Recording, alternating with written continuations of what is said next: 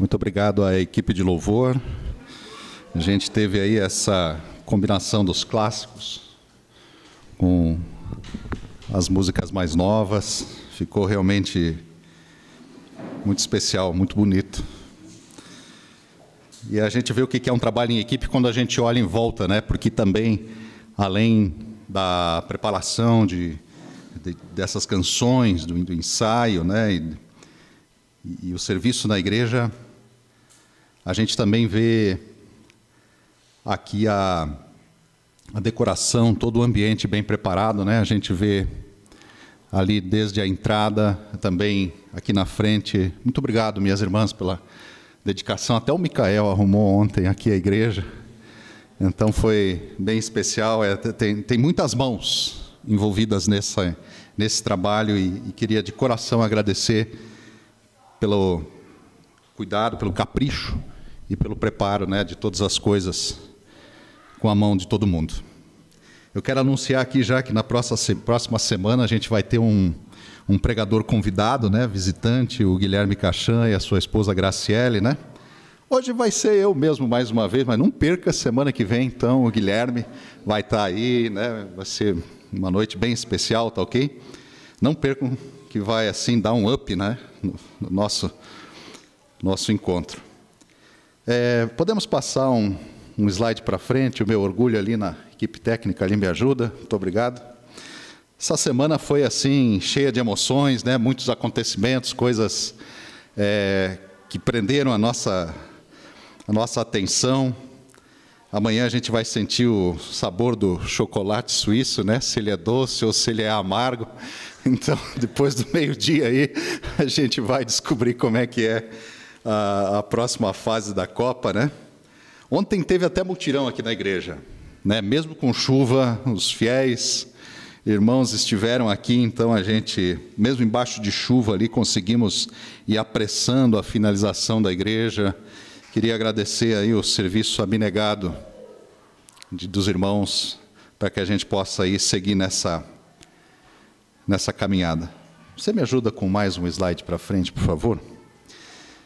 Mas não são os, os, acontecimentos, nem a Copa, né, que torna essa semana especial. Essa semana é especial porque hoje é o primeiro domingo de Advento. Hoje, né, são os últimos quatro domingos antes de nós é, celebrarmos o nascimento do Redentor, o tempo de celebrar o nascimento do Salvador, o tempo santo do Filho de Deus repousar na manjedoura do coração de cada um de nós. Hoje começa o início dessa contagem espiritual e da nossa preparação, né? Para, essa, para esse tempo, esse tempo especial do ano, onde o calendário joga a favor da Bíblia. E a gente não vai deixar tudo para o shopping, tudo para os outros, não. A gente vai falar do amor de Deus e vai, vai experimentar o Natal né?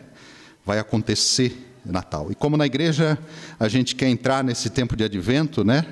Na rota pré-definida pelo pastor Rodrigo, queria pedir um slide mais para frente. Vamos seguindo né, no nosso projeto, então, a tarefa da lição das bases na fé, a nossa série de sete sermões nesse fim de ano. Nós já vimos o ser humano, o pecado, a morte e a tarefa nas bases da fé, então, é hoje falarmos sobre a expiação. Vamos passar da metade hoje, né? E vamos encerrar nos próximos, então, três domingos de advento até o grande dia de celebrar o nascimento do Senhor e Salvador Jesus Cristo. Mas então hoje vamos falar sobre essa palavra diferente, né? Eu estava escovando o dente e daí eu, eu precisava preparar a mensagem de hoje. O Rodrigo quase morreu no coração porque no link ali ainda estava escrito o nome dele de semana passada. Então ele estava vindo e estava, meu chapéu, teve uma confusão aí. Não, calma, Rodrigo, né? não, não, mudou nada, sou eu, né? E nem fiz aniversário hoje. Então, é, nós vamos continuar o combinado. Mas eu estava escovando os dentes e preparando lá depois a mensagem, algumas coisas. O meu filho perguntou o que, que é expiação, né? E, e, e, ele disse que era, era aquela história dos soldados né, de Josué que entraram em Israel para olhar para espiar todas as coisas, né? Ontem ali na igreja teve um, um dos irmãos que, que também falou a mesma coisa, né, Rafael? Não vou dizer quem foi, mas então assim, quando a gente perguntou o que, que era expiação, né? Então, será que nós vamos ficar de olho em alguém? Não, isso é espionagem. Isso é outra coisa, tá? Nós hoje vamos entender essa palavra que não é tão comum, tão, tão próxima da gente, né?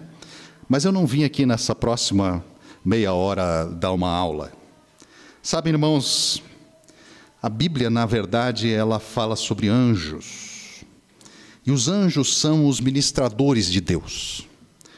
Os anjos são os mensageiros de Deus, realizam várias mediações, várias tarefas de Deus, várias ações no povo de Deus. E hoje eu quero que o anjo do Senhor também visite cada um de nós, assim como visitou o José, o pai de Jesus.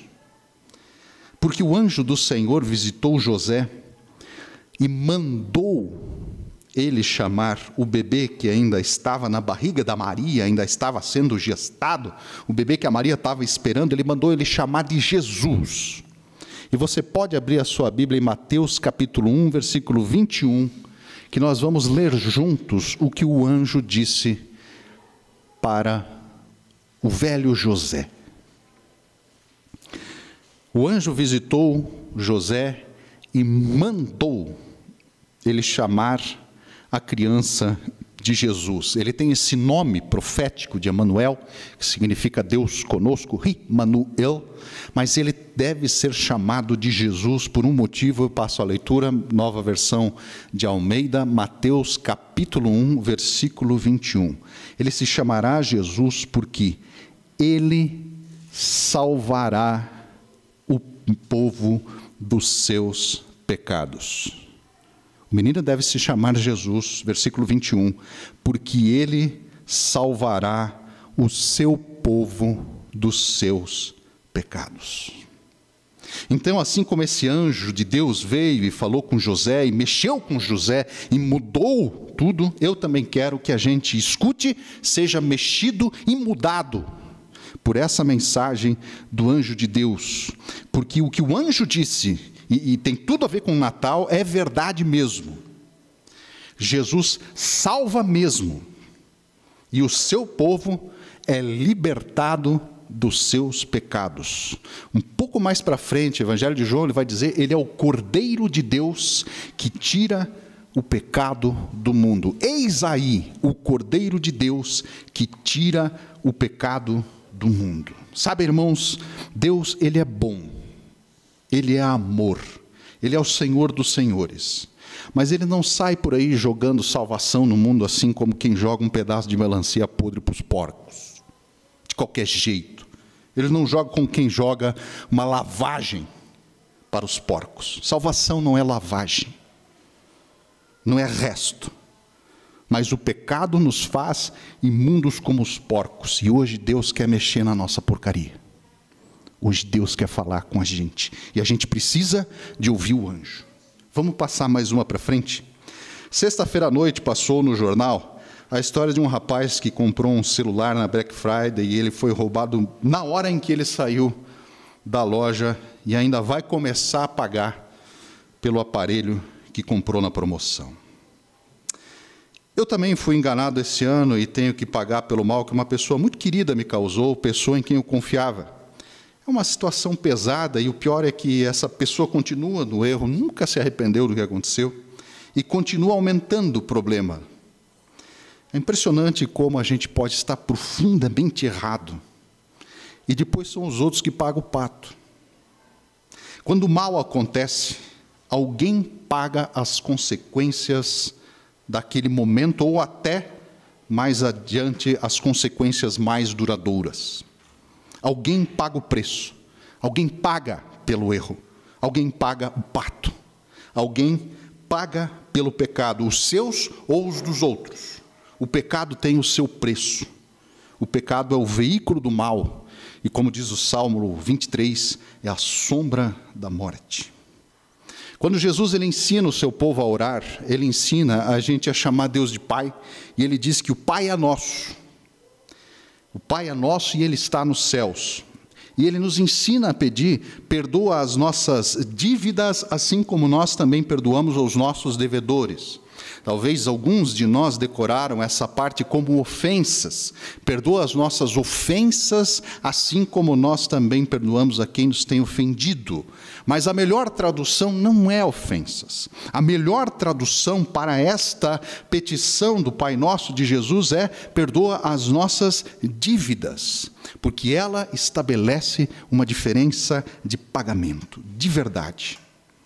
Se a gente fica devendo na praça, a gente é negativado, certo? E a gente paga, né, a gente fica marcado e a gente paga os juros e as correções monetárias daquilo. E quem devia receber fica sem o justo pagamento também. Tem as consequências para o credor. Tem o lado do devedor, mas também tem o lado do credor. Tem o outro lado. Dívidas em dinheiro já são ruins, e podem acabar de uma maneira muito grave, como uma disputa de herança, onde até sangue é derramado às vezes. É muito horrível. Mas a dívida do pecado que a Bíblia está falando, ela não é financeira. A oração do Pai Nosso fala de uma dívida espiritual. A segunda pregação da série das bases na fé, que foi feita pelo Rodrigo, ele ministrou sobre o pecado, o que é o pecado e sobre aquilo que desagrada a Deus, sobre aquilo que vai contra a ordem de Deus. E a gente tinha que ter saído daqui disposto a lutar seriamente contra o pecado, depois de ouvir tudo que ele falou.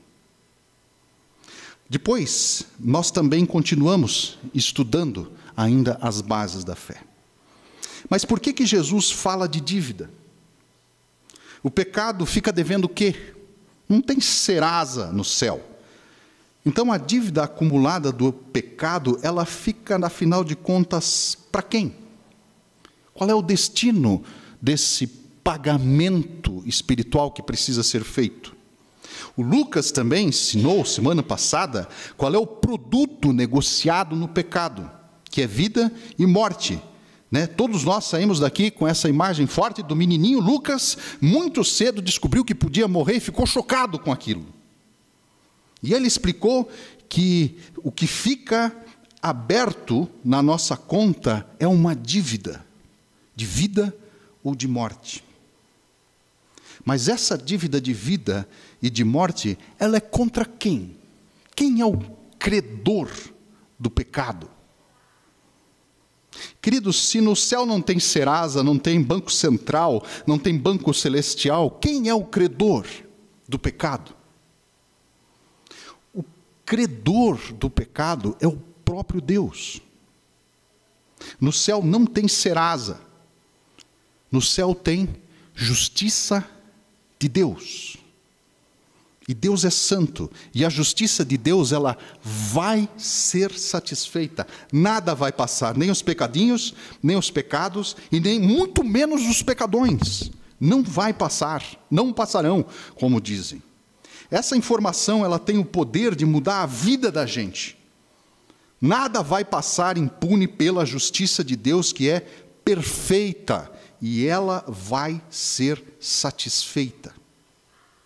Não importa o que os ateus pensam, não importa o que a filosofia discute, não importa as descobertas da ciência e da tecnologia com seus telescópios e foguetes e muitas escavações, não importa os jogos políticos, essa ou aquela crença dessa ou daquela religião, os guias, mestres, espíritos ou qualquer outra coisa que seja quem tem ouvidos para ouvir o que o Espírito diz para a nossa igreja hoje, ouça. Tudo pode mudar nesse Natal de 2022. Os pecadinhos, os pecados e os pecadões não passarão impunes pela justiça de Deus.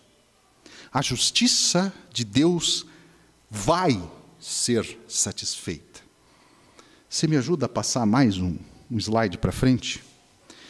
E é por isso que a visita do anjo para José, nesse sonho, nesse momento entre a, a, estar acordado e dormindo, ela é tão importante. E porque nós também precisamos ouvir o, o anjo do José essa história de que o menino se chamará Jesus, porque ele salvará o seu povo dos seus pecados. Mateus capítulo 1, versículo 21. Jesus é o nome da salvação. É o nome da salvação do povo de Deus, de todos que no seu nome têm fé. E a Bíblia diz em João 3,16: porque Deus amou o mundo de tal maneira foi que ele deu o seu Filho unigênito para que todo o que nele crer não pereça, não morra, mas tenha a vida eterna. Dar o seu filho é uma linguagem que tem a ver com o Velho Testamento. Dar o seu filho tem a ver com esta linguagem dos sacrifícios que eram feitos no Velho Testamento, na velha aliança, na velha relação de Deus com Israel.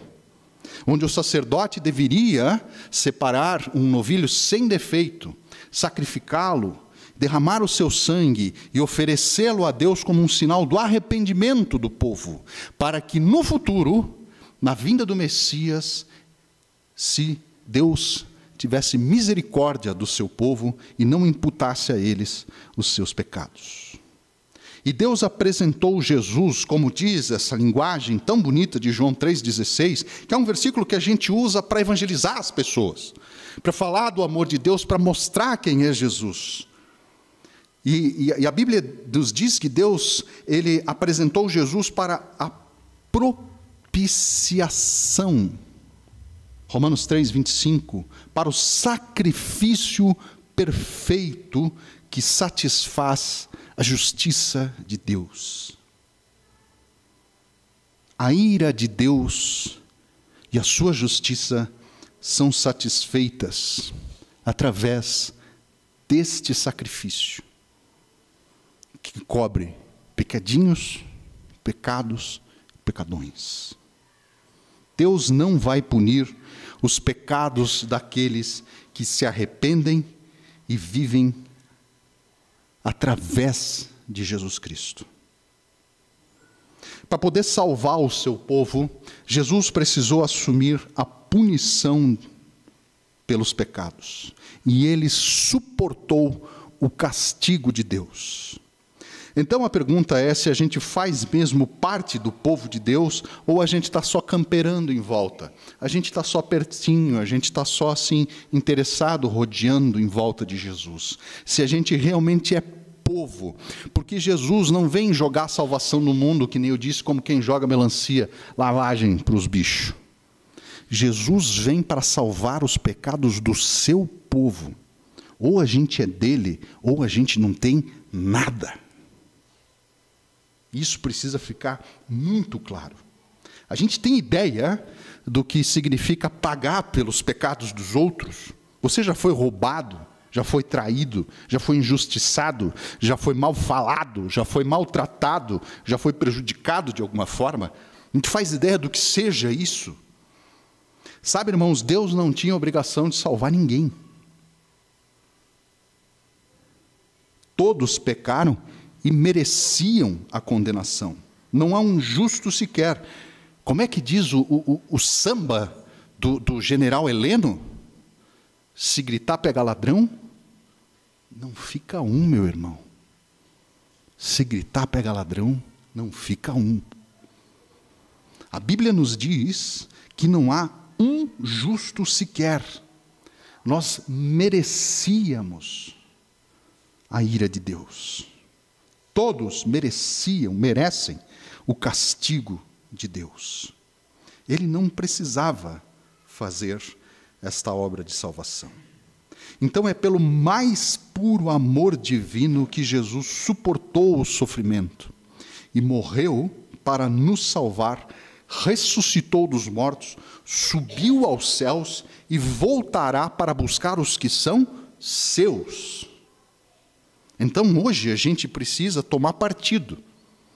Se nós somos mesmo de Jesus e nós vamos embarcar nessa volta. Porque os que não são dele vão ser deixados para trás. E não tem outro jeitinho brasileiro e nem uma segunda chamada. Né? A gente precisa entender que a salvação ela não tem recuperação.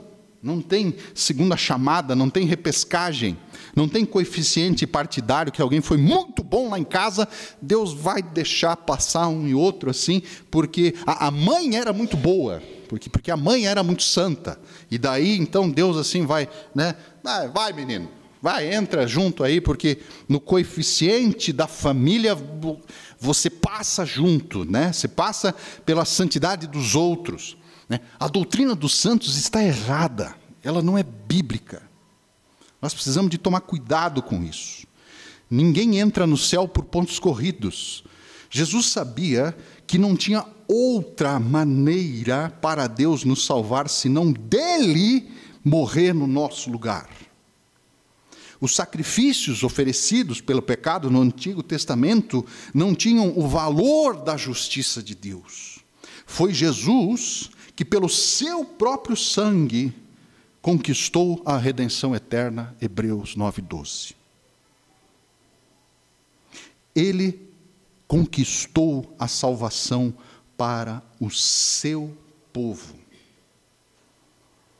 Mas não é só a morte de Jesus que precisa ser entendida hoje nessa palavra chamada expiação. A morte de Jesus, ela pega os pecados e remove a nossa culpa, a nossa parte da justiça de Deus que devia cair na nossa cabeça. Mas nenhum de nós tem uma vida de obediência suficiente para entrar em comunhão com Deus é a vida perfeita de obediência de Jesus que agrada a Deus no nosso lugar. Você bate só uma vez ali, no, por favor.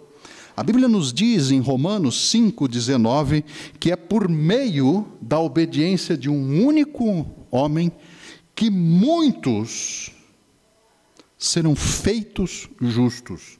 Romanos 5,19. Jesus, ele é a nossa justiça. E a justiça que vem da fé somente nele. Jesus experimentou a sua morte lenta e dolorosa, carregando por sua própria vontade o pecado de muitos. O castigo que nos traz a paz estava sobre ele. Pelas suas pisaduras nós somos sarados. Pelas pisaduras sobre o servo de Javé, sobre o servo de Deus. Jesus, ele é o nome da nossa salvação e Deus tornou o santo em pecado por nós. Ele não tinha pecado e foi feito pecado para poder nos salvar. Jesus se fez maldição para nos resgatar e Jesus enfrentou tudo isso sozinho.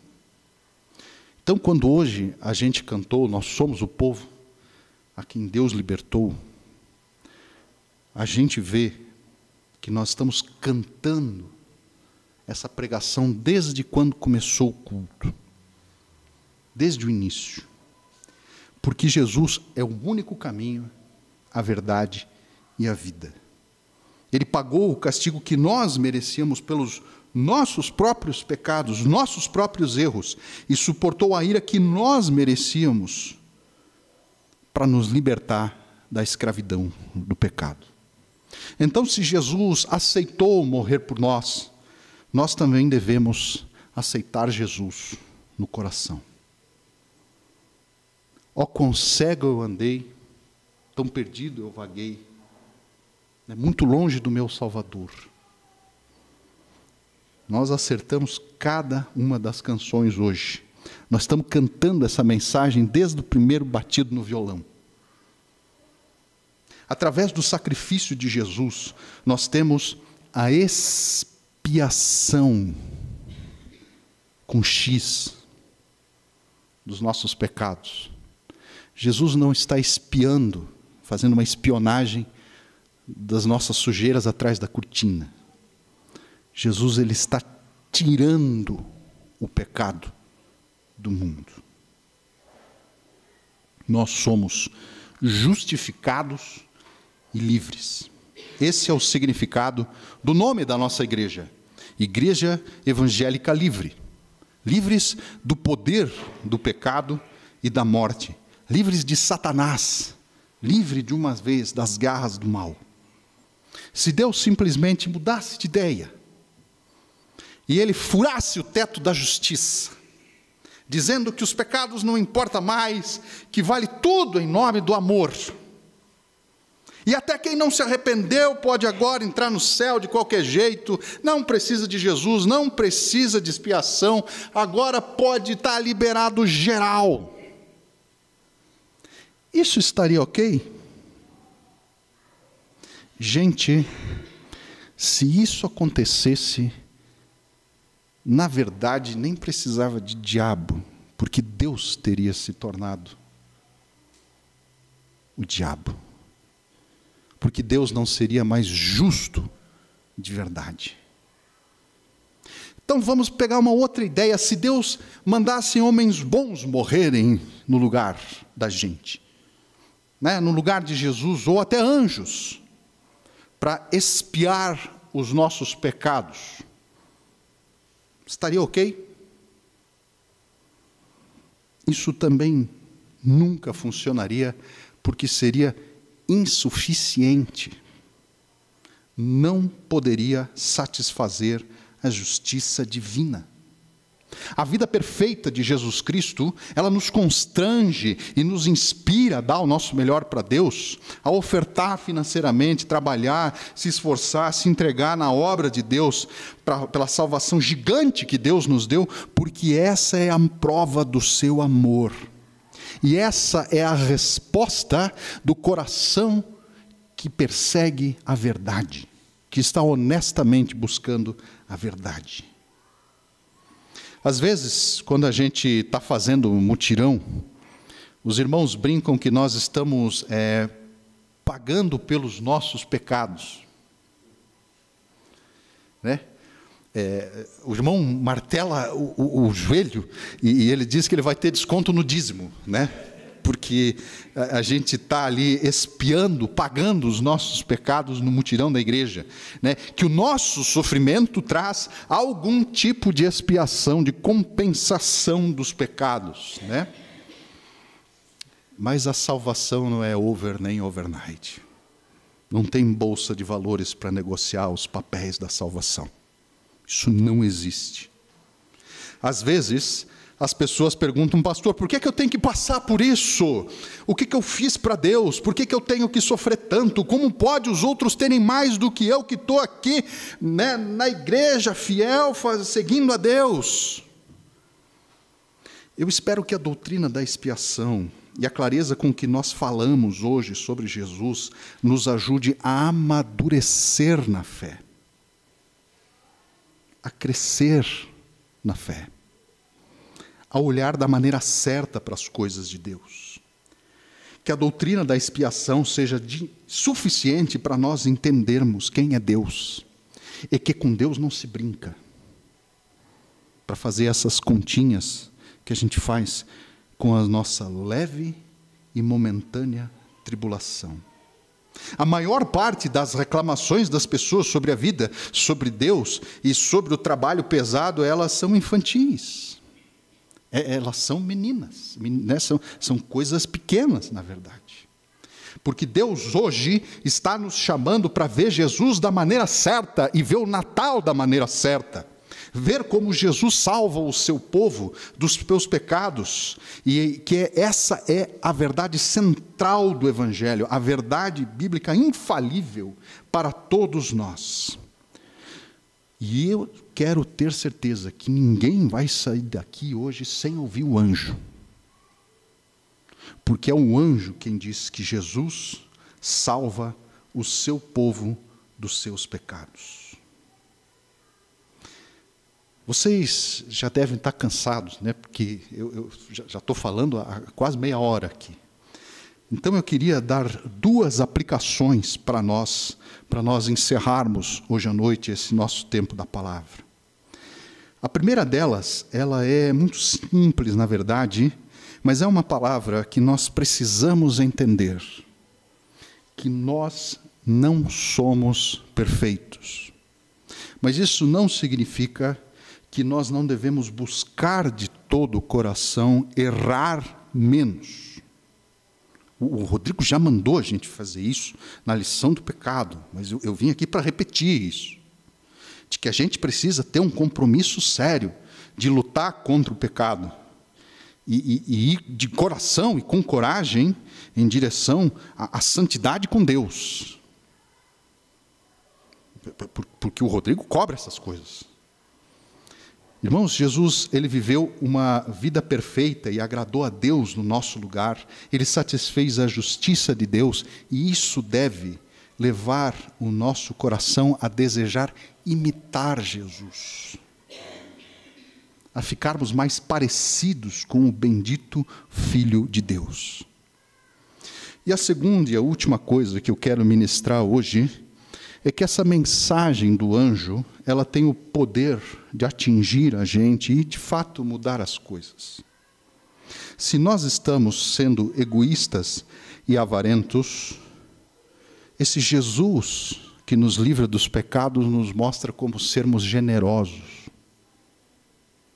Se nós estamos sendo idólatras, colocando outras coisas na mesma altura que só devia pertencer ao Senhor Deus, ou mesmo se a gente está aí meio se misturando com outros cultos, outras religiões, outras ideias, outras filosofias, Jesus, que livra o povo de Deus dos seus pecados, nos mostra como sermos fiéis a Deus. Se nós estamos enganando, sendo mentirosos, e, e, e olha, é, é, esse negócio de fake news está sério hoje em dia. Jesus nos mostra como sermos verdadeiros. Se nós estamos sendo orgulhosos, Jesus nos mostra como sermos humildes. Se nós estamos sendo raivosos, todos, toda hora cheio, cheio de, de ira, né? Esse, esse coração peludo, Jesus nos mostra como sermos amorosos. Se nós estamos praticando uma sexualidade contrária às regras da Bíblia, Jesus nos mostra como termos pureza sexual, vencermos a tentação e vivermos em castidade. Palavra bem esquecida, assim como expiação. Se nós estamos sendo preguiçosos, Jesus nos mostra como nós sermos frutíferos e produtivos no reino de Deus. A expiação não é uma palavra difícil. O nosso culto não é uma palestra hoje sobre o sentido e o significado de uma palavra. Expiação é o centro do Evangelho. E nós ouvimos tudo até agora com fé para nós sairmos daqui cheios de Deus. A expiação não é mágica. É uma visão do caráter de Deus do mecanismo da salvação e da tecnologia da graça de Deus. Porque depois de ver a expiação, a gente não vai mais olhar a Bíblia como regras e historinhas bonitas. A gente vai querer seguir a Deus e ser transformado, porque a gente vai ser que nem José, gente que ouviu o anjo por aí. Amém? Que Deus nos abençoe nesse tempo santo de Natal, para a gente sair livre do peso do pecado. Isso é expiação. Amém?